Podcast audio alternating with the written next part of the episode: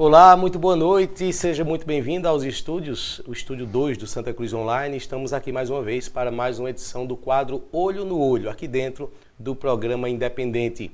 A partir de agora você nos acompanha através dos mais de 10 portais que transmitem esse programa ao vivo, das emissoras de rádio Farol FM, Vale FM, Toritama FM, todas em conexão nos transmitindo a partir de agora. Então, onde quer que você esteja, muito obrigado né, por estar acompanhando. Convido você a nos acompanhar através dos streams Facebook, YouTube e Instagram do Santa Cruz Online.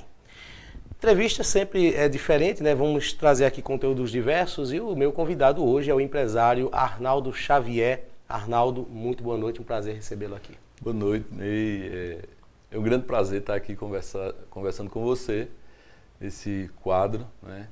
É, olho no olho, espero que a gente possa ter mensagens boas para o ouvinte, para quem está nos escutando, para quem está nos vendo. E estou aqui à disposição e é sempre um prazer estar conversando com você. Pois é. Antes de começar a gravação, é, Arnaldo, a gente, antes de começar a entrevista, a gente conversava aqui em off sobre as mudanças né, repentinas que, que, que têm ocorrido no mundo. Nós vamos falar um pouco sobre a sua história, vamos trazer aí uma, uma cronologia né, no assunto, mas antes disso, que é que a pandemia ensinou? O que é que essa, essa, essa, essa esse período que nós é, passamos de dois anos para cá, imagino que vamos ter muita história para contar as próximas gerações de como foi esse momento do uso de máscara, das restrições. Mas o que é que isso mudou? Qual a visão que você teve depois disso? Eu, eu acredito que ela acelerou. Ela, ela, a gente já vinha num caminho muito rápido de mudança, é, principalmente na, é, no meio digital, seja na parte de comercialização, de comunicação, de interação. Isso já vinha numa velocidade incrível. E o que a pandemia ela pós-pandemia, ela acelerou dez vezes mais todo esse processo.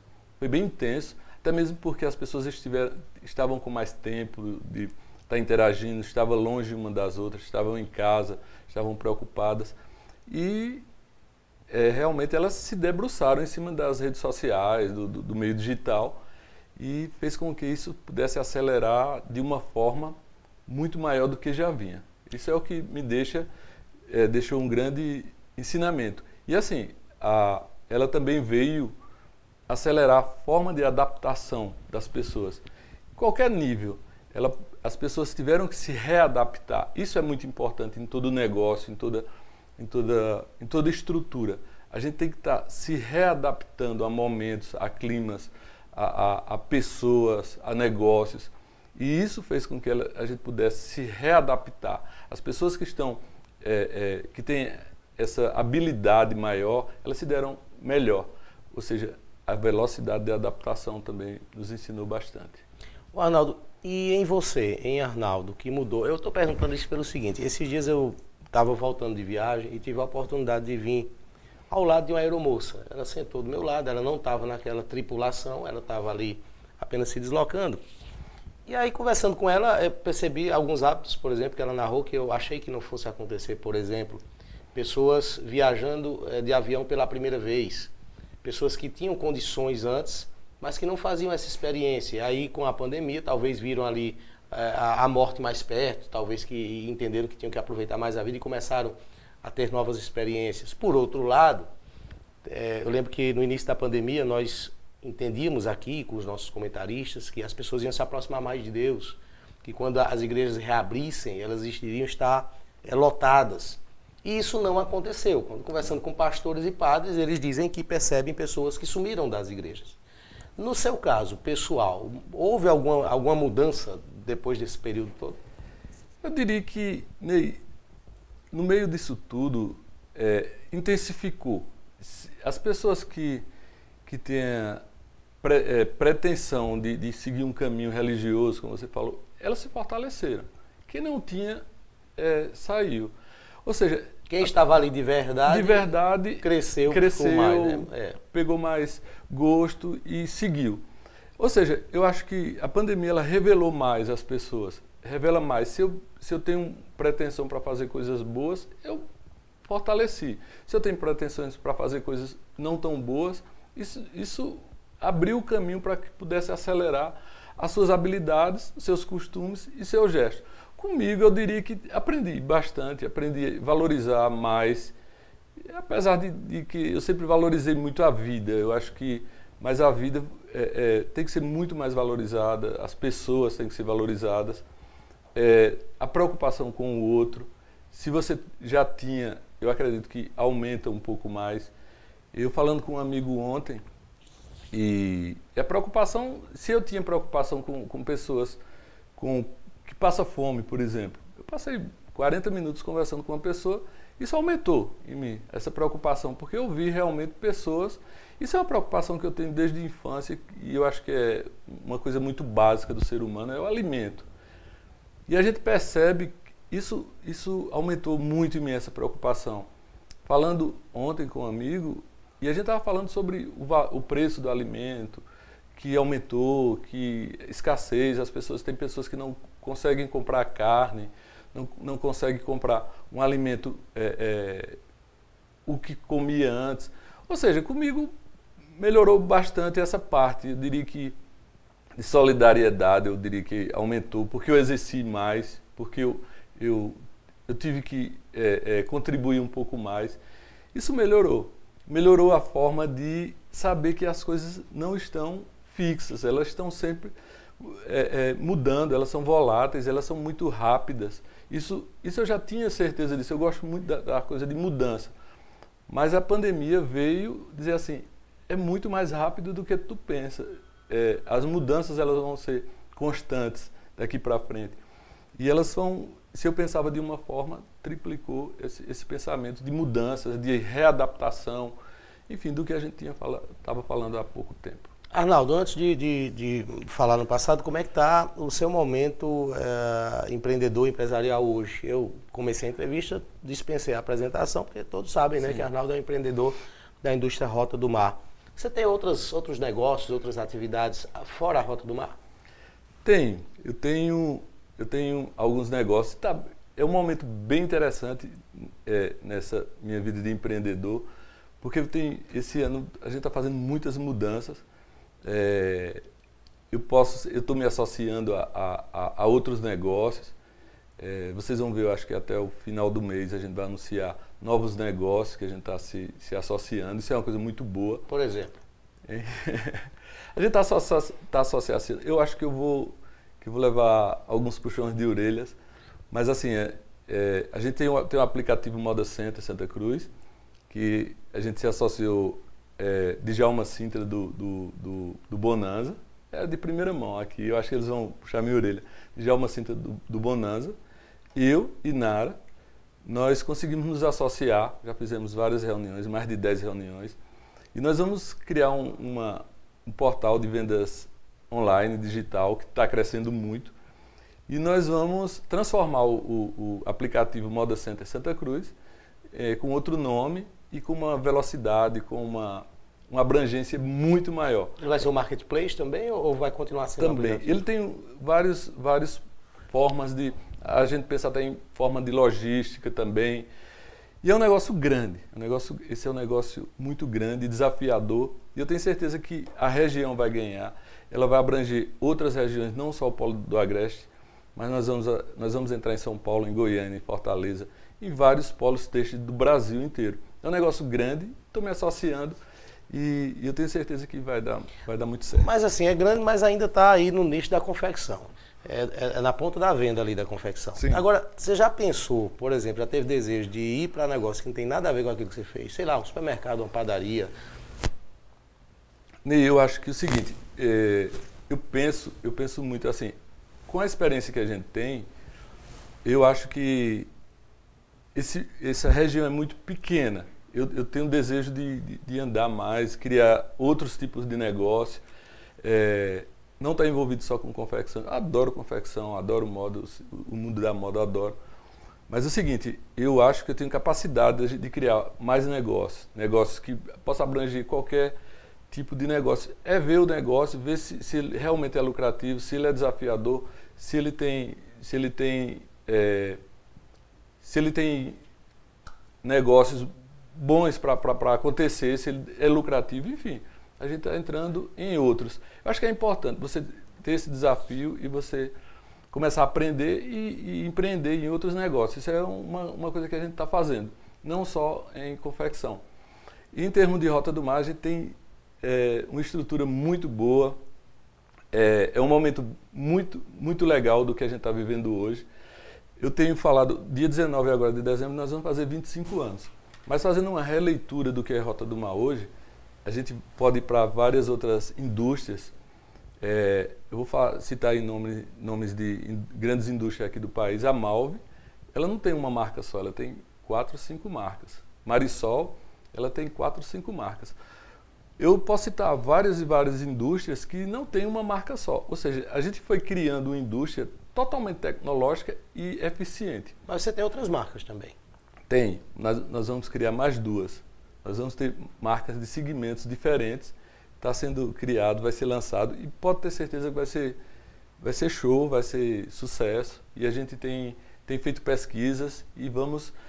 A ideia é que a gente possa criar um guarda-chuva de, de, de, de, marcas e possa atender públicos diferentes, regiões diferentes, é, classes sociais diferentes, enfim.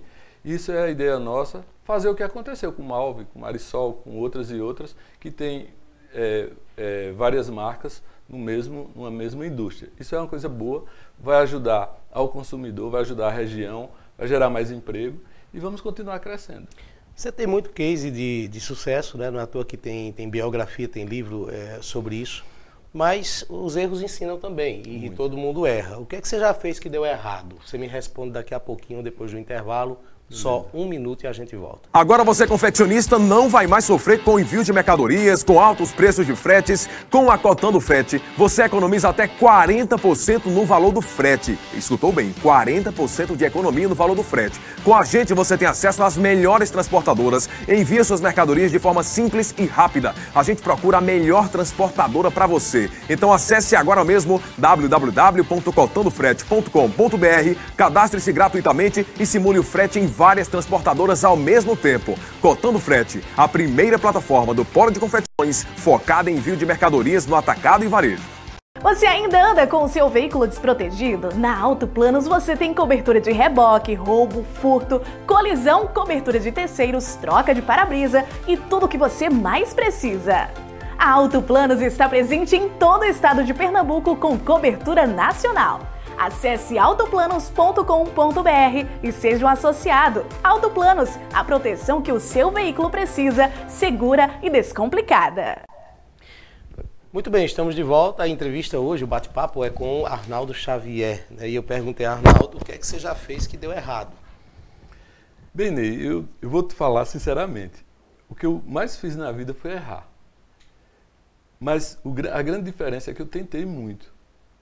Quer dizer, eu errei, eu errei muito, errei muito mesmo, mas os erros, pode ter certeza, que foram tentativas de acertar e eles deixam, todos os erros eles deixam um aprendizado muito grande. Sim, mas eu quero saber quais, assim, exemplos de, de erros, assim, ah, exemplos memoráveis na sua vida, assim, dizendo, esse eu errei pra caramba aqui. Tá, eu vou, eu vou citar um que eu gosto de citar, é, um, um erro prático, um erro prático. É, nós criamos há 10 anos atrás um um clube aqui para um, para os colaboradores da empresa, um, um, clube de alto padrão. Uma coisa, eu diria que é coisa de daqui a 30 anos. Nós conseguimos ir transportar no tempo e trazer uma coisa de, de 20, 30 anos para os dias atuais. E nós conseguimos, é, na, aqui na cidade, montar um clube com estrutura invejável para qualquer outra empresa do país. Eu diria que o clube é muito moderno, e, e foi um erro. É, eu posso explicar rapidamente o que foi. É, quando a gente, quando a gente é, construiu o clube, a gente estava com 800 funcionários e cada, cada colaborador ele tinha é, o direito de levar mais dois. Se você multiplica 800 vezes 2, dá 2.400. E eu cheguei para o RH e disse, nós vamos ter problemas num, num sábado à tarde. Teria que ser um Veneza ou Alter Park. Né, Exatamente. Né? Nós vamos ter problema para levar pessoas no domingo de manhã, onde a gente está proporcionando um clube com piscinas, com campo society, com quadras de vôlei, é, churrasqueira, som, isso tudo gratuitamente. Nós vamos ter problemas para administrar isso. porque vai ter 2.400 pessoas e o clube não, não suporta isso, porque você tem que ter bombeiro para estar tá ajudando crianças, você tem que ter, ter uma estrutura muito, muito legal e, e, por ser de graça as pessoas iam, iam utilizar com bastante efetividade. E o que aconteceu é que dessas 2.400 a gente é, dividiu por grupos o, o, o, número de pessoas. Primeiro grupo é, usa a primeira semana, a segunda semana, a terceira e assim por diante. É, se você divide 2.400 por 4, vai dar uma quantidade legal de pessoas. Isso a gente combinou com o RH. Abrimos o clube no primeiro domingo, deu 35 pessoas, 35 colaboradores. Eu digo, tem alguma coisa errada, ou não teve aviso. Enfim, segundo grupo, 40 pessoas. Terceiro grupo, 30. E a gente, eu cheguei para o RH, o que é está acontecendo? Vocês estão burocratizando, está está exigindo muita coisa que as pessoas não estão comparecendo ao clube.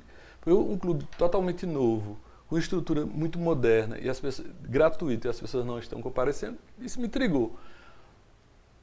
E aí eu digo, olha, vamos fazer o seguinte, abre, é, não tem data certa, não tem divide, não vamos dividir o grupo em quatro, é as 2.400 pessoas no domingo só.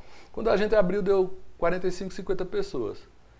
E mais intrigado ainda eu fiquei, eu digo, pode é, o trabalhador ele trabalha a semana inteira e não está utilizando conforme a gente gostaria, o que a gente acha, o que é, acha que eles poderiam estar tá utilizando. Eu fiquei intrigado e comecei a entrar nos grupos de colaboradores, até no futebol, numa piscina, no churrasco, e tentando buscar deles o que, o que era essa, essa falta de, de, de, de pessoas no clube. E depois de muita insistência, mas não saía deles. Até que um foi muito sincero, disse, Arnaldo, tu acha que, tu acha que as pessoas, isso é um ambiente para um colaborador que, que tem um salário de 1.400, 1.800 reais, tu acha que isso é um ambiente que, que, que ele vai se sentir bem? Ou seja, caiu a ficha. Inibiu as pessoas a Caiu a ficha, exatamente. Eu, ou seja, eu criei uma coisa que não que eles não estavam acostumados, adaptados a usarem. Ou seja, eu muitas vezes na vida cheguei num lugar, poxa, aqui não é para mim. É um lugar muito acima do meu nível e aqui não é para mim. Eu acho que o sentimento do colaborador foi exatamente esse. De ter receio de dizer, poxa, a piscina é muito nova, um ambiente muito limpo, muito bonito. Não era para mim. Esse foi um dos erros que, que aconteceu. Se eu tivesse de construir um clube hoje, eu construiria com mais árvores, com mais terra, com uma coisa mais simples, que pudesse é, é, é, atender realmente à necessidade dele. Esse foi um dos grandes erros nossos. É tanto que hoje ele funciona muito bem o clube, funciona com uma quantidade pequena de, de colaboradores utilizando é, gratuitamente, mas hoje ele utiliza, ele é, ele é mais como um negócio do que propriamente com o uso do colaborador, apesar de estar à disposição dele. Mas hoje ele, ele funciona mais como um negócio para grupos de amigos, grupo de empresas. E esse foi um dos grandes erros nossa. Algumas pessoas criticaram, Arnaldo, não sei se isso já chegou para você, a, a, forma como a, a, loja da Rota do Mar, que fica junto à fábrica, foi feita. Ela está virada ao sentido contrário do trânsito. Sim. O carro passa, a loja fica de costa com os carros. Isso foi observado? Foi, foi um erro? Foi planejado para ser assim mesmo? É, Ney, esse, esse, o complexo, eu diria que, eu diria que foi um, um, um outro erro da gente. Ele está muito próximo do Moda Center. Isso é um dos grandes problemas. Quem, quando você está chegando de viagem, você tem um destino, quando ele está muito próximo, você não quer parar muito próximo, você quer chegar logo ao seu destino. O destino é um moda center, lógico. A gente criou é, lojas, é, é, oito lojas parceiras, e, e todo mundo apostou. É, ninguém dizia que não, não poderia dar certo. Para a gente deu certo. Hoje é a loja que mais fatura, hoje das sete lojas da Rota do Mar, é a que mais fatura. Eu não vejo problema nenhum ela ser virada para um, para frente ou para trás. A gente já tem uma estrutura quase toda montada, que é a parte de, de, de chegada, é a parte administrativa da fábrica. Já ela já estava muito bem resolvida ali. Mas o problema eu acho que não, não foi esse, é a proximidade muito grande no Moda Center. A gente fez uma loja muito grande, mas por que a gente fez uma loja grande? De 2014 para trás, a gente tinha um problema de, de movimento nas lojas. As lojas entupiam de gente e a gente não tinha espaço. Vamos fazer uma loja maior. E a outra coisa maior é que a gente tinha que ter uma loja ali, realmente do lado da fábrica, porque a gente tem uma isenção de CMS. Por estar na fábrica, o governo ele tem uma ele tem um, um, plano que ele incentiva as indústrias, ou seja, a gente pagava menos impostos com a loja com a loja ali. Isso foi um dos motivos que fez com que a gente abrisse a loja. A loja hoje funciona muito bem. A gente vai ter algumas mudanças ali. A loja, acho que a partir do, dos próximos 90 dias, 120 dias, a gente vai ter mudanças. Mas eu posso, posso afirmar, é para o melhor. Como estou falando, a gente está em termos de, de ampliação e vai ser uma coisa boa para a gente e, e, e para a comunidade, que, clientes, colaboradores, eu acredito que vai ser uma coisa. A gente já tem feito pesquisa, conversado muito. Toda mudança, Ney, que a gente vai fazer, a gente estava falando em mudanças, em adaptações, mas o que é legal é, é que você possa perguntar às pessoas que estão tá do teu lado, que está que tá no dia a dia. Estou pensando nisso, o que é que tu acha? Me critica. Induza as pessoas a criticar o projeto, não a mim, mas criticar o projeto. Pensando nisso aqui, o que é que você acha? Escutar muito isso de várias pessoas, de grupos diferentes, isso vai, você vai tomando, é, vai arrumando ferramentas para que você possa tomar decisões acertadas. É ouvir quem está na ponta, é ouvir quem está no, no, dia a dia, com a mão na massa. Isso faz toda a diferença para que o seu processo possa, se, possa ter sucesso. É, e às vezes, até mesmo a gente ouvindo, a gente erra constantemente, imagina se você não escuta. Ou seja, o erro é uma coisa natural. O mais importante é que a gente está tentando, está buscando, está tá pensando e está desenvolvendo. Eu acho que a gente é, não ter medo também de errar e não ter medo de. O risco vai, ser sempre, vai sempre existir. Eu acho que para o, o administrador, para o empreendedor, ele, ele, tem, ele, ele tem que ter um pouco de medo, lógico, mas esse medo ele não pode ser limitante. Ele, ele, ele tem que tomar decisões e decisões. Existem riscos, e os riscos são, são feitos para ser superados também. E erramos, vamos admitir o erro, vamos continuar trabalhando e desenvolvendo e crescendo. Arnaldo, é, tem uma, uma questão, e aí é uma leitura minha, certo? É, eu entendo que você tem uma característica muito local. Sim. Quem te conhece comenta muito isso. E talvez você já tenha pagado custos por isso, porque já deve ter sido provocado a abrir lojas em outras regiões, Sim. imagino eu. É, a região, em determinado momento, parece que ficou pequena para o crescimento da, da, da, da, marca, da indústria. Por que isso? Por que, que você nunca colocou em lojas grandes, como a que você tem aqui, por exemplo, em, em grandes centros? Ney, é, o que a gente criou aqui na região do Polo, é, eu diria que eu posso fazer comparações com grandes marcas do Brasil. Quem quer crescer de fato, ele não, ele não fica aqui na, na, na no Agreste ou, ou em eu falo no Nordeste. Se você quer crescer de fato, você tem que ir para Sul e Sudeste. Não tem. Isso é em quase todas as, as profissões. É o autoconsumo, né? É, exatamente. Se você. É, se a gente tem as ações que a gente tem feito aqui no Polo, se a gente tem feito metade Rio, São Paulo, a, a, metade do que a gente tem feito aqui, a gente tem estourado lá fora. Mas eu também tenho uma, uma coisa que eu preservo muito, é estar próximo de quem eu gosto, é estar próximo, é, é, morando num lugar que eu amo. É, eu não troco é, essa coisa de, de estar próximo da família, de estar próximo do, do, do, que eu gosto, de jogando futebol com, com a turma. Eu não troco isso por outra coisa, não. Eu não pretendo crescer. crescer. Eu, eu poderia trocar tudo isso. Chegou o momento que é, chegou o momento da, da na história da gente disse, olha, vamos embora para São Paulo. E eu fiquei na dúvida, eu vou. E aconteceu o seguinte, eu ia morar numa cidade que eu não gosto.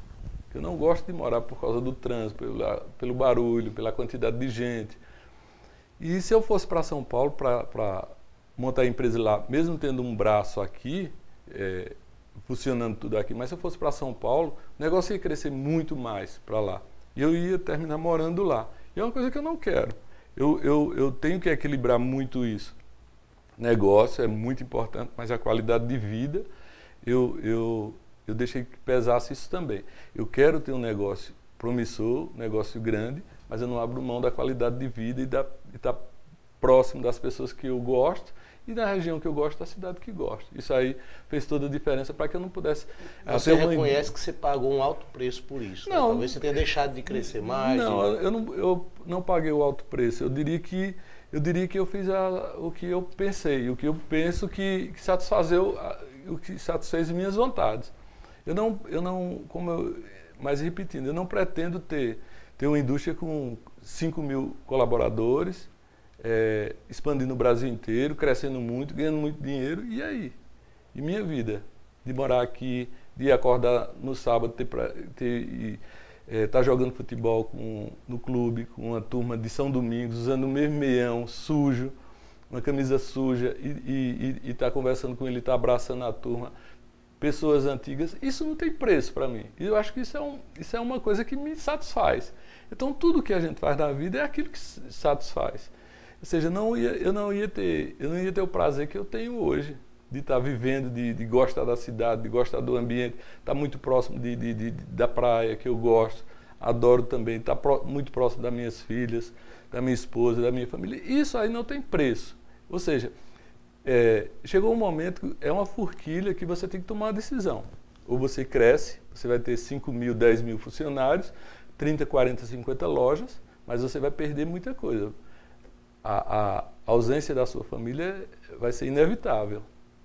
A ausência de coisas boas vai ser inevitável. Então eu prefiro estar tá, é, crescendo menos e numa região, e isso está me fazendo feliz, é o que mais importa. Tem um monte de coisa para te perguntar e Sim. nós vamos perguntar ao longo da entrevista. Eu vou chamar mais um intervalo, só um minuto, tá certo? Vamos trazer um pouquinho do passado mas, por exemplo, tem, tem, eu preciso saber de você. Sua posição sobre a venda atacado, varejo no polo de confecções. Como lidar com isso? Existem regiões em que a venda no varejo é mais restritiva. Outras já potencializam mais isso como forma de atrair também é, receita para as empresas. Tem muita coisa a, a se conversar, nós vamos saber Sim. disso mas quero falar do passado também, daqui a pouquinho depois do intervalo. As melhores marcas de calçados você encontra nas lojas do Grupo Porfírio. Calçados para toda a família. Na Porfírio é assim, você compra agora e só começa a pagar com 75 dias e ainda pode dividir em 5 vezes no carnê ou 6 vezes sem juros nos cartões de crédito. Grupo Porfírio. Compre nas lojas ou pelo site www.porfiriocalçados.com.br. O Mob 66 traz a maior promoção de todos os tempos. Peça um Mob 66 e ganhe dinheiro na hora. É isso mesmo, dinheiro na hora com o Mob 66. É só pedir o seu e colocar o código promocional MOB e você já vê quanto ganhou na hora. E mais, isso é válido para todas as corridas. Quanto mais você pedir Mob 66, mais dinheiro vai ganhar. Peça já o seu e aproveite. Mob 66, o menor preço e as melhores promoções sempre.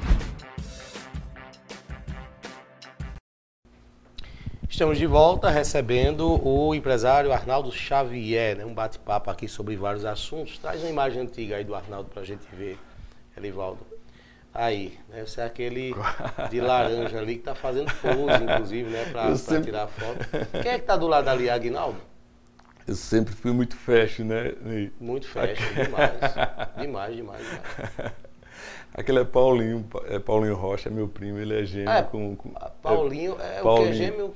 Com Pedro. Com é Pedro. Paulo e Pedro. É, meu pai, meu pai foi. É o pai de Alex da Unipes? É, não, exatamente. Meu pai é gêmeo. É, foi, é, é, meu, o nome do meu pai é Pedro, o nome de meu tio é Paulo. Que Paulo teve os filhos Paulo e Pedro. Isso aí é Paulo. Em que local Paulinho. é isso? Esse aí é, é onde funciona o, a sede do Ipiranga hoje. Se vocês ver, se vocês puderem observar aquela casa ali amarela lá com a árvore verde, Ali é onde funciona o, o estudo de Vanusa, cabeleireiro, sim, eu acho. Sim. Então, aí é um. Antes de fundar o Clube do Ipiranga, a gente tinha um campinho ali, a gente jogava descalço e tinha. E hoje é muito fácil tirar fotografia, mas antigamente era muito difícil, né? Muito raro. Era muito raro. um sítio aí, acho que saía foto do binóculo. Né? É. binóculozinho? Tá aparecendo. É, eu, eu, falei a você que eu ia perguntar isso. Já usou aparelho dental, não? não, nem não. Nunca usou, não? Mas nunca não. te recomendado, não?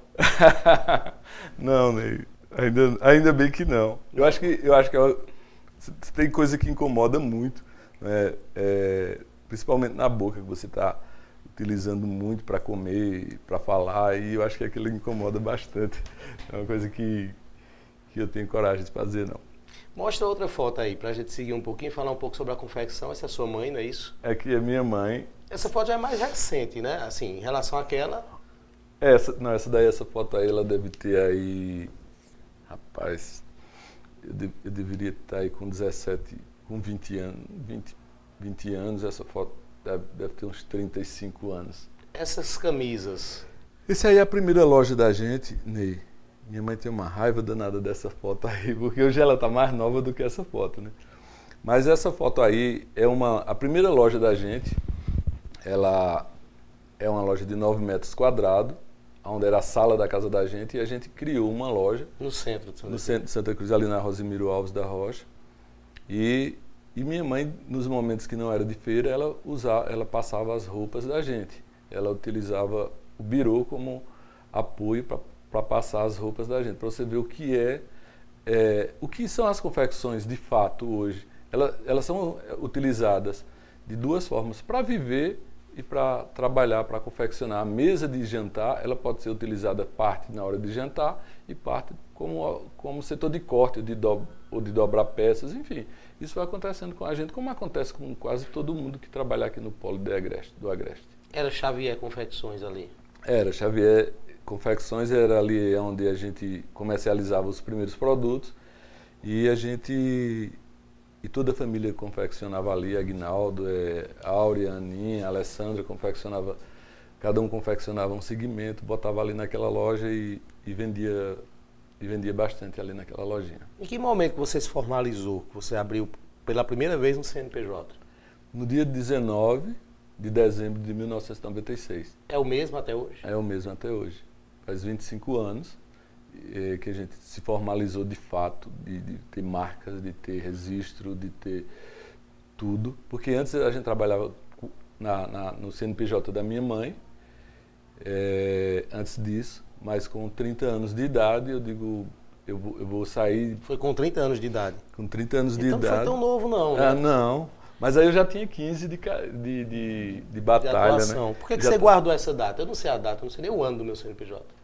Não, porque é uma data inesquecível. 19 de, de, de novembro, é, 19 de dezembro, aliás, 19 de novembro de 1996, é onde é a criação da Rota do Mar. Você considera o marco, a, a criação da Rota um momento que você formalizou. Que Formalizou, exatamente. A, abriu o CNPJ. Que eu abri o CNPJ ali naquela aquela data, foi a data onde nasceu. Logicamente que ela já tinha, ela já estava nascendo, ela estava em, em é, eu diria que se fosse uma, uma mulher grávida, ela já estava gerada, já estava pensando. Mas o momento que ela nasceu foi, foi ali. Você sabe costurar? Sei. Overlock? Sei. Quais são as marcas que você sabe costurar? Overlock, eu acho que máquina reta eu ainda dou algumas coisas. Aí o travete, cortar é o, é o meu forte, sempre foi. Tem um dedo calejado hoje de um calo antigo de, de, de, cortador que eu comecei cortando com 13 anos. Mas na costura mesmo você é overlock, mais overlock. Overlock eu desenrolo. Mas a overlock do teu tempo. Se fosse hoje em dia, a gente fosse lá na Rota do Mar, levasse, lá, na, na, na, parte da fábrica, Arnaldo, senta aqui. Pá, Faço. Faz. Faço. Galoneira, banhar a camisa. Ou não consegue fazer reto? Eu, eu, faz tempo que eu peguei, né? mas assim, é igual andar de bicicleta, é só é uma horinha de, de, de, de prática a gente vai embora. Você fazia feira no centro de Santa Cruz? Fazia feira. Aqui a gente começou fazendo feira ali na Rua Siqueira Campos. A feira era só a metade da Rua Siqueira Campos. Era a feira inteira, ela não, não caberia toda na Rua Siqueira Campos. Depois foi, foi para aquela outra rua paralela à Siqueira Campos. Mas eu comecei é, vendendo ali. É interessante que com, é, quem conhece muito bem Santa Cruz, é, na Rosemiro Alves da Rocha, ali próximo à rua Cabotável, a gente morava ali, e para Siqueira Campos, ali dá uns 500 metros, 700 metros. E eu ia para a feira da, de confecção com minha mãe, eu com 13 anos, 14 anos, e eu começava a perceber que o, o, o estacionamento, ele estava andando para Rosemiro Alves. Eu digo, minha mãe, a gente, essa feira vai chegar logo na, na, na, rua, na nossa rua. Será 600 metros da nossa casa, né? a Siqueira Campos para a nossa casa. Eu disse, você está louco, menino? Esse, essa feira já é muito grande, ela não vai chegar. Observe o estacionamento. Eu vou, vamos contar três feiras ou quatro, você vai observar o estacionamento, que os carros estão cada vez se aproximando mais da nossa casa. E ela não, não acreditava nisso. E eu ia me balizando por estacionamento. E aí, a cada dia, esse estacionamento ia chegando, e andando, e a feira ia crescendo. E eu ia insistindo com ela para que a gente pudesse fazer da sala da nossa casa uma loja. E ela irredutível, dizendo que não, dizendo que não, que não podia, que ia perder um espaço da casa, mas eu disse que era importante ter isso aí. Depois de muita insistência, ela disse, tá bom, abre a porta, faz um corredor para a entrada da casa, abre a, a, a, lojinha e vamos, vamos seguir.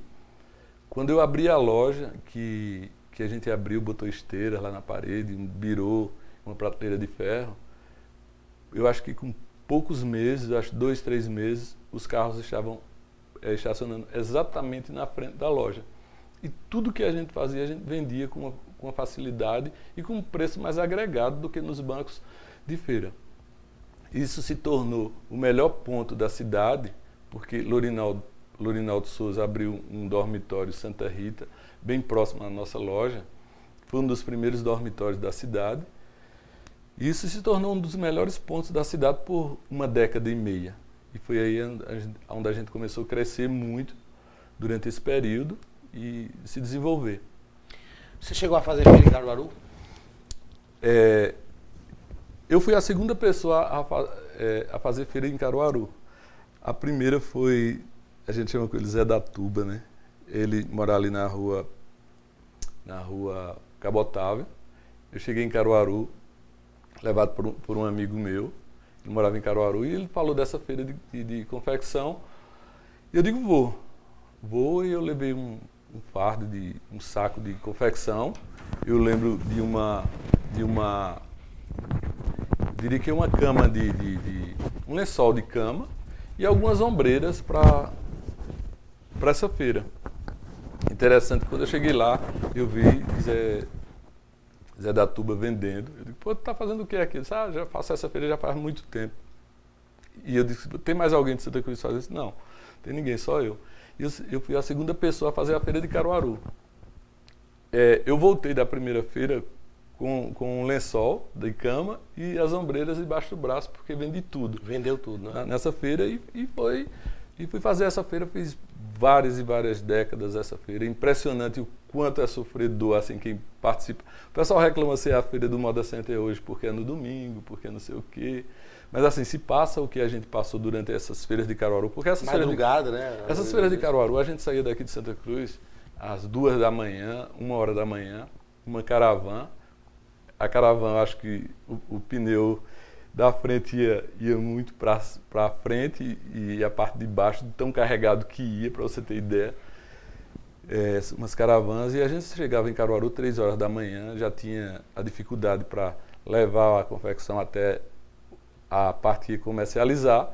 A gente passava sono, muito frio, muito frio na madrugada e, e começava a feira de, de quatro da manhã mais ou menos, quando, quando chegava é, sete horas da manhã dava muita fome e nove era muito calor. A partir de nove era muito calor e você começava a suar, fome, frio, sono. E você voltava 11 horas no mesmo carro, com menos volume, lógico, mas assim, 11 horas da, da, da manhã com muito sono, com muito cansaço, com muita... Ou seja, era muito desgastante. Você chegava aqui, tomava um banho para pegar a grana que você vendeu, ir para uma loja para pagar o dinheiro que você estava devendo e comprar mais tecido para cortar para a próxima semana. Ou se sobrasse confecção, você ia vender na feira da que a gente chamava do Bacurau, né? A feira aqui na, na Campos também. Você, o, o, que sobrava aqui, você tomava um banho e rapidamente ia para fazer a feira novamente. Ou seja, é muito desgastante. Você, e depois dessas feiras todinha que você comercializava, você ia entrar no processo de industrialização do, pro, do produto novamente. Ou seja, foi muito tempo e foi bastante desgastante. Mas a gente aprendeu bastante com isso também. Arnaldo, tem uma, tem uma frase que ela atravessa gerações. Né? Quem é dessa região aqui já ouviu alguém falar, possivelmente já falou. Que é eu vou deixar a Sulanca. Vamos tratar de Sulanca aqui de forma bem genérica. Já, já passou pela sua cabeça isso? Você já disse isso em algum momento? que deixar, deixar Sulanca, deixar a confecção, deixar. Eu não entendi. A, a confecção. Deixar, estou tratando Sulanca de forma genérica. Ah, deixar tá, a confecção. Tá. As pessoas falam assim, vou deixar Sulanca ou, ou os mais jovens, né? Eu não quero viver disso. Sim. É ver que é, é algo. Vamos trazer para essa época que você Sim. falou lá atrás. É puxado, uhum. é sofrido e a pessoa queria um outro futuro. Sim. Você não pensou, por exemplo, em estudar, fazer uma carreira, ser concurseiro, Sim. algo desse tipo, não? Ô Ney, quando, quando a gente começou, a gente não tinha muita opção, não. Era, quando eu comecei, eu, eu queria sair de uma situação é, de uma situação que a gente não estava vivendo bem. É, eu sou órfão de pai, meu pai é, morreu com 7 anos de idade, minha mãe ficou viúva com 28 anos com cinco filhos. A gente passava fome aqui na cidade, a gente tinha necessidade de comer. Imagina se eu tinha a opção de estudar, se, se, se estudar ou se não estudar. Lógico que eu sempre gostei de estudar, mas assim, eu não tinha opção. Eu fiz o. o eu parei no segundo, na época, segundo ano de segundo grau. Estudei no Cenecista, foi a melhor escola que eu estudei. Mas estudei Pazuzinha, Luiz Alves, fiz o, o de primeira a quarta série no Pazuzinha, quarta a oitava no, no Luiz Alves e estudei primeiro e segundo grau no Cenecista. Mas chegou um momento, esse, essa época eu já estava com 18 anos, mas não tinha, eu não podia fazer vestibular porque não tinha facu, quem era que pagava minha faculdade fora de, de Santa Cruz de Caparibe? Não tinha grana, não tinha grana para isso, eu não tinha opção. Eu tinha que trabalhar e é, é, e tinha que trabalhar e não poderia estudar. Mas assim, como você falou, é, tem vontade, já teve, tem várias vezes vontade, porque é puxado realmente. Eu diria que esse povo aqui da, da nossa região, se, se a gente fosse falar de uma palavra mais grossa, é um cavalo para trabalhar. Somos é, é, muito fortes, muito, assim, muita força, muito destemidos. É, é um povo muito forte e assim, mas é, é, é, desgastante, lógico, como eu falei, é desgastante, mas assim, para quem gosta é compensador. Tem, existe quando você está viciado em uma coisa, é, você se envolve naquilo, você começa a gostar, a tomar gosto e você não quer sair mais porque realmente está tá impregnado no seu sangue, está impregnado no seu ser e deixa, deixa você viciante naquilo e, e aí não sai mais. Não sai mais, não mais por opção. Hoje eu tenho uma opção, eu poderia deixar, ter um negócio menor, trabalhar em outra atividade, mas assim, é uma coisa que adoro fazer, gosto de fazer, gosto de trabalhar com pessoas, gosto de estar criando, gosto de estar mudando, gosto de estar inovando. Isso é um que está no, no ser, gosto da região, como falei, já poderia ter saído, mas não optei por sair. Estou feliz aqui e desenvolvendo, criando emprego, é, gerando divisas. Né?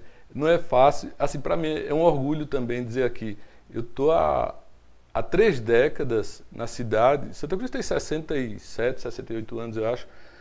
Mas a metade do tempo de Santa Cruz eu fui o maior empregador da, do, da cidade. Isso para mim é um orgulho. Você, você, poxa, a cidade tem 60 anos. Eu, eu passei 20 anos sendo o maior empregador da cidade eu sou o maior empregador da cidade do Brejo da Deus há duas décadas. Santa Maria do eu emprego muita gente. Ou seja, isso, isso me dá alegria, isso, isso, isso não tem preço, isso não tem, isso não tem coisa que pague a satisfação. Muitas vezes você chegar, alguém chegar com a voz embargada e dizer, eu vim aqui agradecer porque eu comprei minha casa própria. Eu comprei uma moto, eu comprei o meu carro, eu, eu, eu consegui terminar meus estudos. Isso é muito compensador para uma região carente de tudo isso. Vou chamar um intervalo rápido, só um minuto, e a gente trata agora de uma época atual, né? Vamos um assunto mais contemporâneo, daqui a pouquinho depois do intervalo. Atenção! As lojas e boxes do Altas Horas Outlet se valorizaram e em novembro haverá virada de tabela. Você ainda poderá adquirir seu ponto de venda com preço de lançamento. Não perca a oportunidade de fazer parte do novo empreendimento de moda no Polo de Confecções de Pernambuco. Uma super estrutura com conforto, espaço amplo e climatização ao lado do Moda Center. Seu investimento muito mais valorizado é aqui. Altas Horas Outlet, fazendo o Polo de Confecções de Pernambuco se desenvolver ainda mais. Agora a gente fala sobre Viane Moura. Já pensou em ter as chaves de uma casa novinha em suas mãos? Somente na Viane Moura você realiza o sonho da casa própria com parcelas a partir de 380. E o melhor, podendo ser zero de entrada e seis meses de carência para pagar a primeira parcela. Aproveite as melhores condições para realizar o sonho da casa própria. E lembrando, não esqueça, compre sua casa agora e a primeira parcelinha ó, só após seis meses. Entre em contato agora mesmo. WhatsApp 819 92 926692 ou compareça na imobiliária, porque você sabe, com a Viane Moura, morar bem ficou mais fácil. Muito bem, estamos de volta. Esse negócio que você estava falando aqui no intervalo, você pode falar ainda não, né? não. Pode não, pode não, tá certo. Bom, vamos fazer o seguinte. é, eu queria fazer um ping-pong, certo, sobre alguns temas seculares, certo, temas gerais. né, falar um pouco sobre Lula, Bolsonaro, coisas diversas. Mas antes disso, vamos trazer algumas imagens atuais.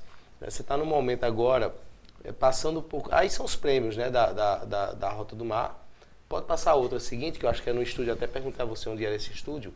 Aí, ó. Aqui em Sim, São Paulo, né? sim. Eu, eu lembro que eu fiz uma entrevista uma vez contigo, Arnaldo, e eu perguntei onde foi que você viu a marca Rota do Mar, assim, num lugar mais, mais distante, né? Ma- Mais aleatório possível. Aham. Eu não sei se foi na Índia, né? Algum lugar que você falou que viu e que de repente estava passando na televisão em outro país, de alguma coisa ligada a Maradona, se não me engano. Foi. E apareceu a marca. É, é, é, ainda, se- ainda te surpreende isso, o fato de ter saído do Nordeste, né? E a gente sabe é, o quanto é difícil as coisas aqui e de repente ter algo tão potencializado. É, Ney, é isso que é isso que me desafia, sabe? É isso que me desafia, é mostrar é, é, que a gente aqui nós nós temos as habilidades, independente do, de dessa região onde a gente mora, se eu sou nordestino, se eu sou filho de, se eu sou órfão de pai, se eu nasci pobre, se eu nasci em bairro tal, se eu nasci eu sou prova disso, de que a gente é capaz de fazer algo mais. Depende muito do nosso esforço, da nossa dedicação, dos nossos dons. Do nosso dom. E todos nós temos algo bom. Todos, todos. Nós temos habilidades diferentes. Nós, nós somos seres inteligentes. E eu quero mostrar para essa para a turma eh, do Nordeste isso, o que a gente, aonde, aonde a gente pode chegar. Essas fotos que você eh, que estava mostrando aí, eu faço parte do Instituto ESO, pessoal dessa, eh, participei de vários, e ele existe hoje com 150, vai ter um curso aqui com 150 empreendedores de todo o país, e eu, onde eu fui convidado, eh, e isso é um dos marcos, uma foto bem, bem legal que eu acho. Poxa, eu saí de onde saí, fazendo essas feiras de Caruaru, é, uma, Aquela uma- foto ali com uma pessoa com camisa amarela? Coloca essa aí, ele volta pra gente ver. Essa daqui é de, é de um. Aqui foi em Muro Alto com várias personalidades, é onde Janguier está tá, tá à frente. Te- Teve um curso, esse, esse aqui de. Esse de amarelo de bermuda branca que está em pé, ele é um dos sócios de Trump. São, é um, foi um curso aqui do Instituto onde tinha seis bilionários e eu estava presente. Caramba, eu, é aquele sentimento de poxa, isso não é lugar para mim. E eu me desafiei, eu disse, eu vou, eu conheço pouca gente. E ao final do encontro, todo mundo ficou gostando de mim, eu fiquei gostando das pessoas, fiz um network bem amizades, interessante, né? fiz amizades e eu, eu achando, assim, poxa, aí não é lugar para mim, mas eu superei isso novamente. E é uma foto emblemática, porque assim, é, tinha 70 pessoas fazendo esse curso, que pagava 60 mil reais para fazer esse curso, e tinha 21 mentores, eu estava no meio desses 21 mentores. Caramba, aonde eu fui chegar? Pegando uma caravana de madrugada para ir para Caruaru, e você começar a estudar, participar de viagens, de feira, e chegar num ponto onde eu vou ensinar as pessoas a empreender, a falar de gente, a falar de, de negócios. Isso são fotos emblemáticas que eu trago aqui para a gente discutir sobre isso. Isso mostrando mais uma vez às pessoas que nós somos capazes, depende do querer, depende da nossa dedicação e do, do nosso empenho. Você está no momento agora de, de, de transmitir conhecimento, né? e De mentoria. Sim. Aquela foto ali alaranjada, Elivaldo, acho que é um ambiente de mentoria aí. Sim. Eu queria até entender porque que essa sala é tão laranja. É, como é que funciona isso? E por que isso? Eu sei que você não faz isso por necessidade financeira. Não. Por que, que você está dedicando tempo agora a, a- a essa atividade? Ney, o que, é, o que eu penso na vida é o seguinte: não adianta eu ganhar o, dinheiro do mundo inteiro para mim. Eu tenho muito conhecimento e eu quero, eu quero dividir isso com as pessoas. Tem nada mais valioso do que conhecimento, do que saber. E eu, e eu vou chegar um momento que eu vou, eu vou morrer e eu vou, eu vou levar isso comigo para quê? É, eu vou morrer com 100 anos, eu acho que eu, eu já fiz a pesquisa, eu acho que eu vou passar dos 100. Mas assim, Tu fez a pesquisa? Como é que faz essa pesquisa?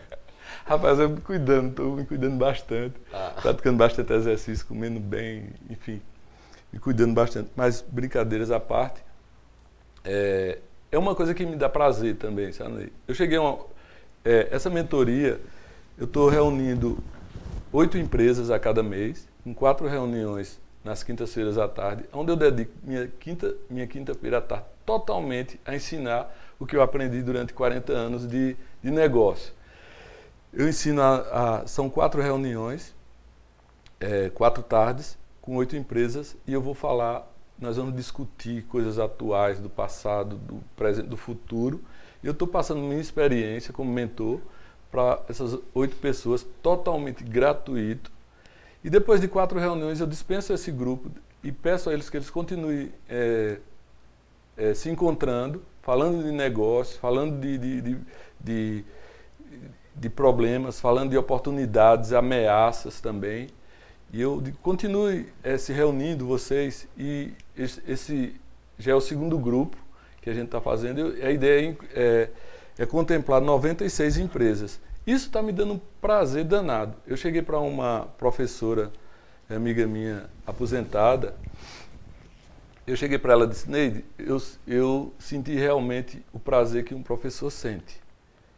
E, e, é muito legal você ver as pessoas saindo de um jeito e depois de quatro tardes eles saindo e dizendo, puxa, eu aprendi muita coisa. E eu vou levar isso para a minha vida. Eu vou mudar meu negócio, eu vou mudar minha personalidade, eu vou personalidade, não, eu vou mudar meu o, o meu a fazer. Isso aí não tem é, é assim dinheiro que pague isso aí. Eu, eu, entendi, eu entendi realmente o prazer que um professor, um professor sente no dia a dia. É ver as pessoas saindo de uma forma e, e entrando de uma forma e saindo de outra. Com, Ronaldo, seu, com a sua contribuição. nesses encontros, é, o que é que tem sido medo? Quais são. Você tem exemplo de um fantasma que é comum nesses é, empreendedores iniciantes e que você é, contribuiu ou tem contribuído para mudar a concepção? Ney, como são. A ideia é pegar pessoas que estão iniciando mesmo. É pessoas com de 5 a 15 funcionários. Eles estão com uma gana incrível, eles estão com, com muita vontade de empreender, cheio de dúvidas, cheio de medos, mas com oportunidades gigantes. Né? E os medos são vários, o medo de quebrar, medo de, de, de, de errar, medo. São, são medos de quem está começando, muitas dúvidas. E a gente vai fortalecendo e vai dizendo, olha, quebrar é inevitável. É, se você quebra, mas assim, é muito ruim. É, é, eu quebrei duas vezes e um, é terrível, é terrível. Mas ai de mim hoje se eu não tivesse quebrado. Mas você quebrou ai, como? Assim, já teve o nome sujo? Não. Nunca foi para SPC, não? Não, mas já fiquei devendo sem ter condições de pagar. E depois tive que pagar, vender, comprar, tinha máquina, teve que entregar a máquina por uma dívida. É, é, não ter vender todo o estoque, não ter mais, não ter mais, não ter grana para nada, não ter mais nada. E eu dizia assim, não tem nada. O que é que eu vou fazer amanhã? Aconteceu isso quando, quando eu tinha 22 anos. Teve uma grande crise. Eu já tinha, eu com 17 anos tive meu primeiro carro. Eu falo para minha menina de 17 anos, mentira, pai, você não tinha nem carteira de motorista, mas eu tive um, um carro sem ter carteira de motorista com 17 anos. Com 19 eu estava com dois carros, com estoque e tal. Teve uma grande crise, a gente vendia muito com cheque. E esses cheques faltaram, tudinho. É, é, cheques da Bahia, de Sergipe, de, do Maranhão. Cheques voltaram. Fiquei cheque com... da Bahia era famoso. É. Eu fiquei com um monte de cheque sem fundos e, e vendi é, é, meu estoque todo para pagar lojas. E tudo que eu vendi não deu para pagar tudo. Tive que pagar com uma máquina, com outra. Fiquei na lona. Entendi que o quanto é ruim. Caramba, e agora? todo o processo que eu passei, vou recomeçar de novo. E recomecei com 22 anos, com 27, 5 anos depois quebrei novamente. Eu, essa, essa segunda vez eu eu estava bem novamente e, e eu comecei a investir tudo, tirar dinheiro do negócio para uma construção que era academia, que a gente estava montando uma academia, era moda na época, ginástica aeróbica e tal. Minha esposa é formada em educação física. E eu vi que ela tinha muito aluno é, numa, num lugar não tão bom. É bonzinho, mas se eu tivesse uma academia super profissional, a gente ia botar muito mais alunos. Só que aquilo era moda, é, a gente pegou todo o dinheiro da confecção para botar na academia, que no futuro seria minha residência. Eu, eu imaginei muita coisa. Eu, eu, vou ter um negócio, uma academia muito bem estruturada, eu moro em cima, minha esposa vai ensinando aqui, eu toco a confecção. Só que eu tirei todo o, o a grana da confecção, onde eu entendia onde dava mais dinheiro para investir aqui, quebrei novamente. Tem uma, uma, uma, questões que as pessoas muitas vezes percebem tarde demais, né? Que é aquela questão de ativos e passivos. Sim. É, a gente trabalha muito, né? E às vezes consegue até para ter realmente um, um, uma boa qualidade de vida, fazer investimentos. Só que a aquisição, ela às vezes é mais fácil do que manter aquilo, né? Você Sim. compra um apartamento, Sim. você vai ter um condomínio para pagar. Verdade. Você compra um carro de 250 mil reais, você vai gastar 10 mil por mês só Sim. de IPVA e de seguro. É, então, assim, há uma, uma, uma, divisão aí, né? Entre você realizar e você ter o cuidado depois para saber manter. Como é que você lida com Sim. isso? Ney, isso é um dos grandes problemas da nossa região e do, do de quem está começando. É a vaidade. A vaidade de, de, de, querer possuir alguma coisa, de, de inventar. Possuir antes da hora. De né? possuir antes da hora de querer ser o empresário ser mais rico do que a empresa.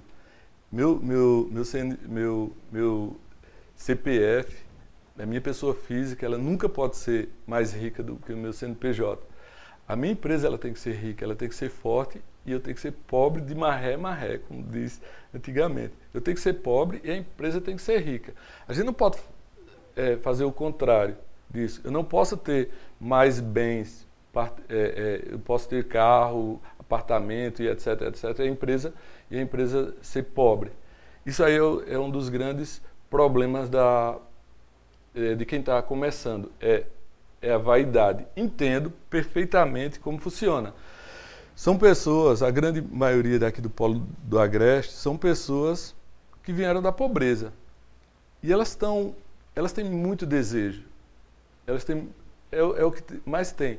É desejo de comprar a sua casa própria, é desejo de ter o carro, é desejo de ter a fazenda, é desejo de ter a casa de praia, desejo de ter um apartamento na capital.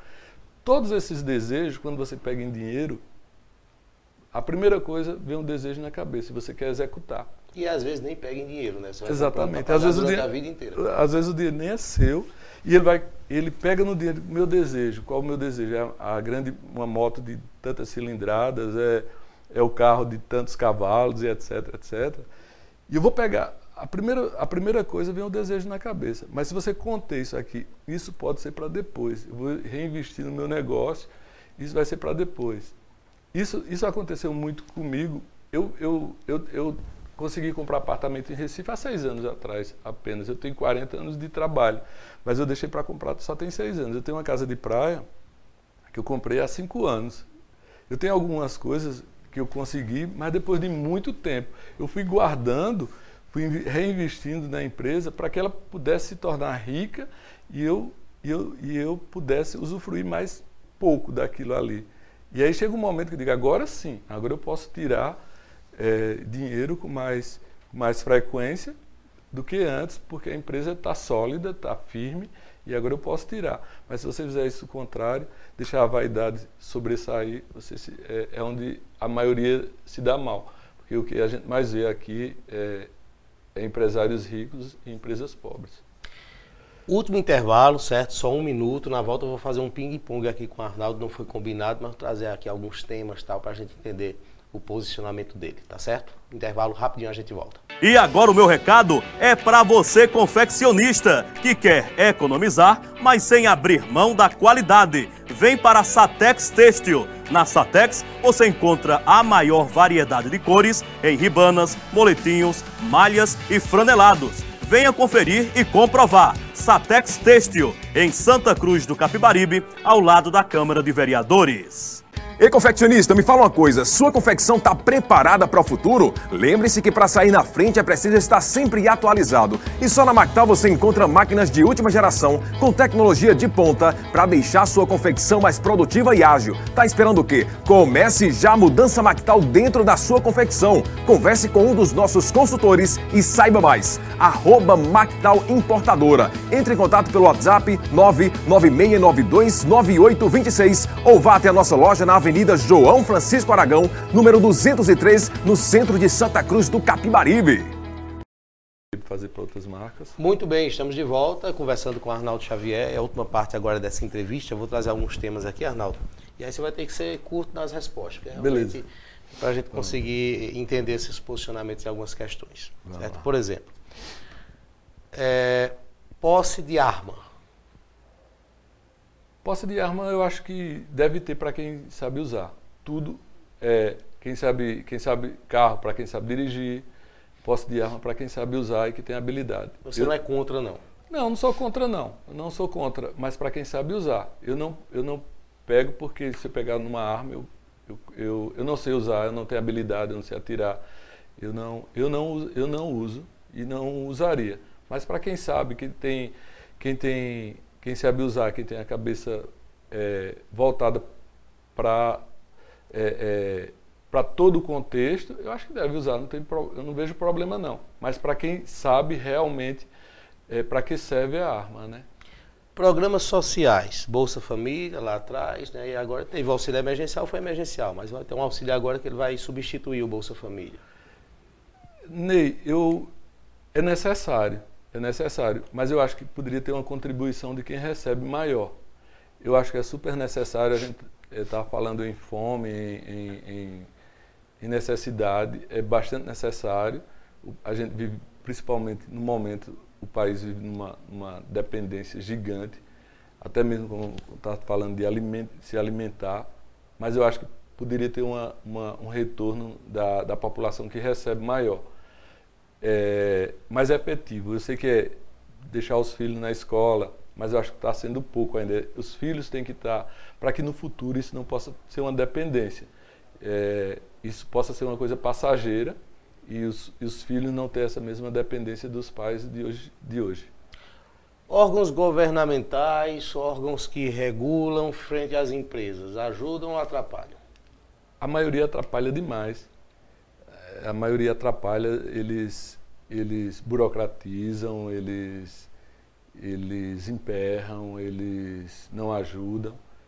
E quando você é grande, você precisa de alguma coisa é, impressionante o que, o que acontece com esses órgãos, essa, é, você vai tirar um selo, alguma coisa, é, é, tanta burocracia no mundo que ele, tá, toma papel, toma documento, toma e vai surgindo mais, surgindo mais. Eles estão, eu, eu acredito que esses órgãos estão para ajudar, orientar e na execução, mas parece que eles são contra as pessoas que querem, querem desenvolver, querem empreender, querem crescer, ficam emperrando mais do que é, atrapalha mais do que ajuda.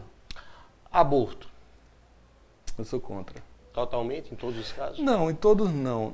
Vai existir casos que é, eu, eu não vou dizer, eu não sou radical em nada. Eu, eu, eu, eu diria que radicalizar em nada. É, se Deus o livre, entra, uma, entra um cara numa casa minha, estupou uma filha minha, que Deus o livre, e ela, ela engravida, eu não tinha coragem de, de, é, de levar à frente uma coisa dessa. E vai depender muito dela também. Não é, eu não vou tomar a decisão, vai depender da, da pessoa que está que está grávida. É, eu quero ou não quero. É, é, vai depender muito disso. Mas a maioria eu sou contra. Eu sou a favor da vida, sou a favor do, do, da vida, mas tem casos que realmente, como falei, eu não sou radical em nada. Homossexualismo e sociedade frente ao homossexualismo. Eu acho, eu acho que a gente poderia nem estar falando sobre isso. Cada um tem sua vida, cada um você tem que ser respeitar qualquer forma de vida que, que as pessoas tenham.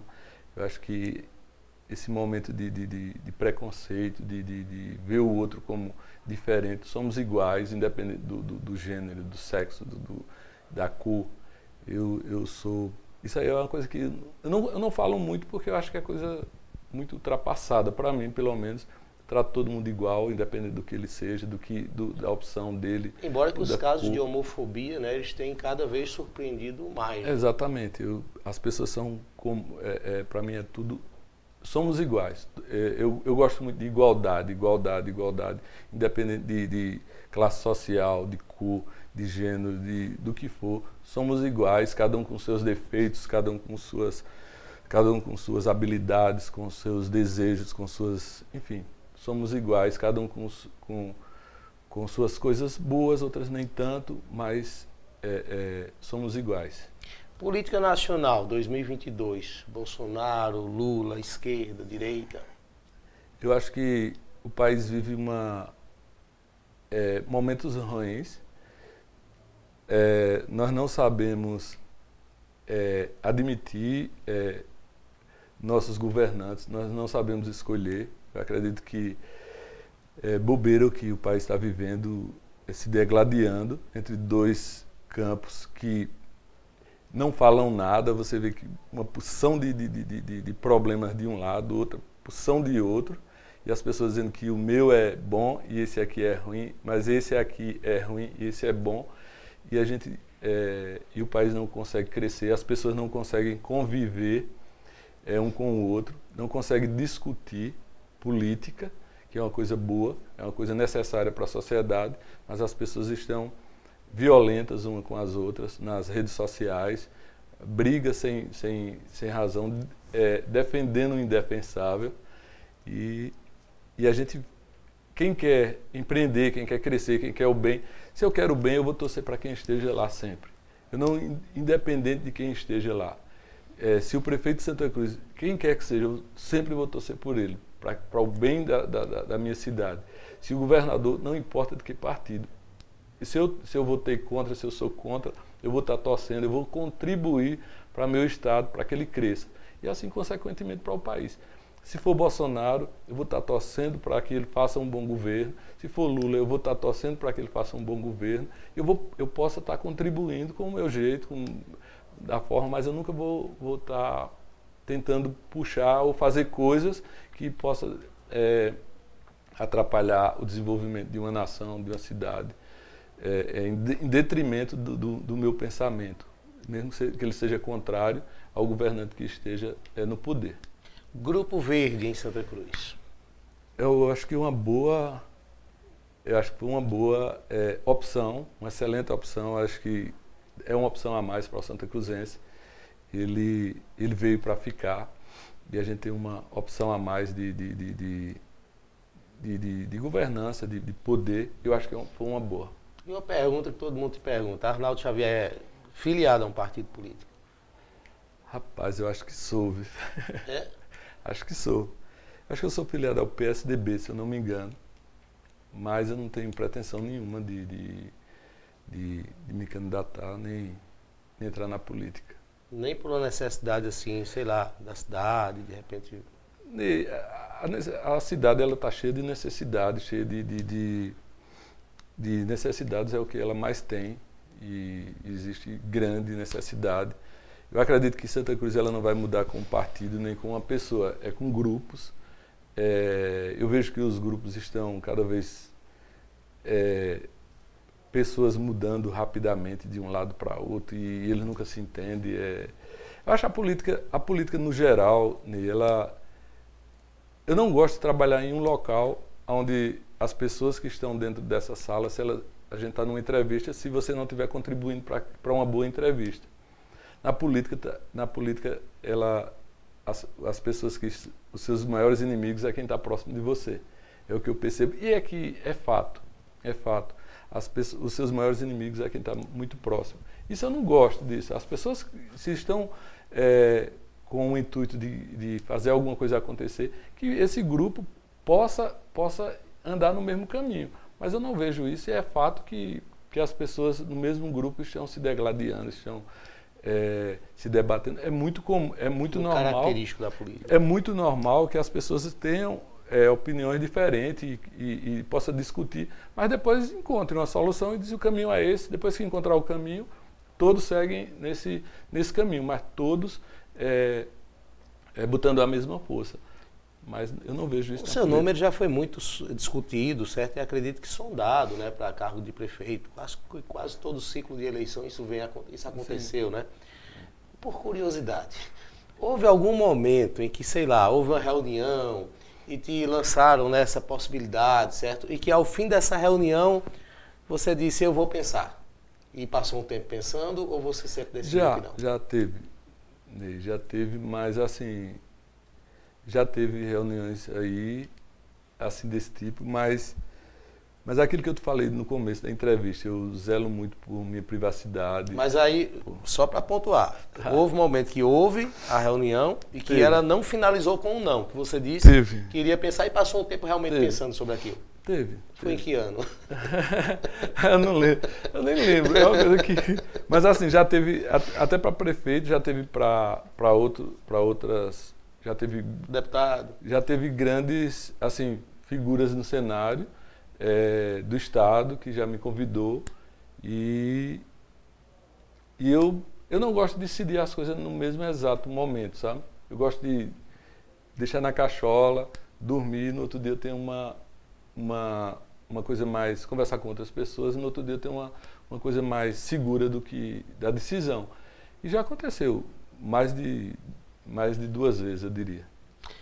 Ok, Arnaldo, a gente agradece mais uma vez certa sua disponibilidade sempre de vir aqui, né? Sempre que a gente pode ter esse bate-papo, espero tê-lo aqui outras vezes. Queria que você deixasse esse momento final agora para falar sobre 2022, entrevista.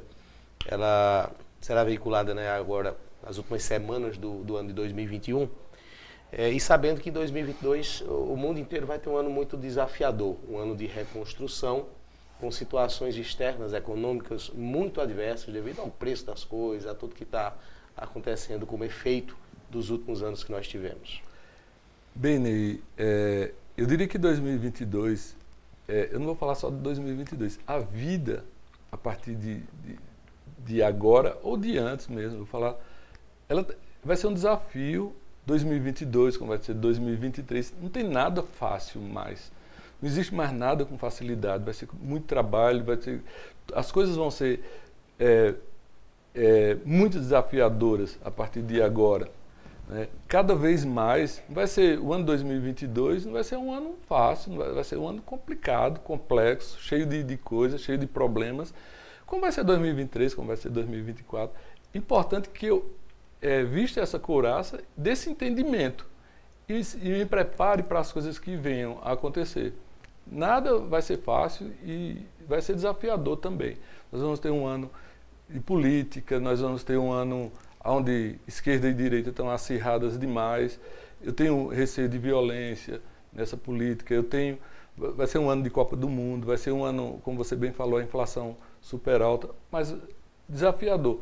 O importante é que a gente criou coraça, criou casco para superar tudo isso. Que venha, que Deus abençoe e que seja eh, possa eh, ser menos ruim. Eu diria que que às vezes a gente diz o pior já passou, mas sempre vem coisas ruins. O mais importante é que a gente crie coraça para atravessar por isso, porque não, a gente não espera nada de bom, mas que esteja fortalecido, esteja com, com as pernas, com os braços fortalecidos para passar por momentos não tão bons. Eu acho que o mais importante é não prever o futuro, se preparar para o que vem acontecer. Conversamos então com o empresário Arnaldo Xavier. Essa entrevista logo mais estará disponível também no nosso podcast no Spotify. Outras entrevistas como essa você acompanha nas nossas plataformas e redes sociais. A você o nosso grande abraço e até a próxima.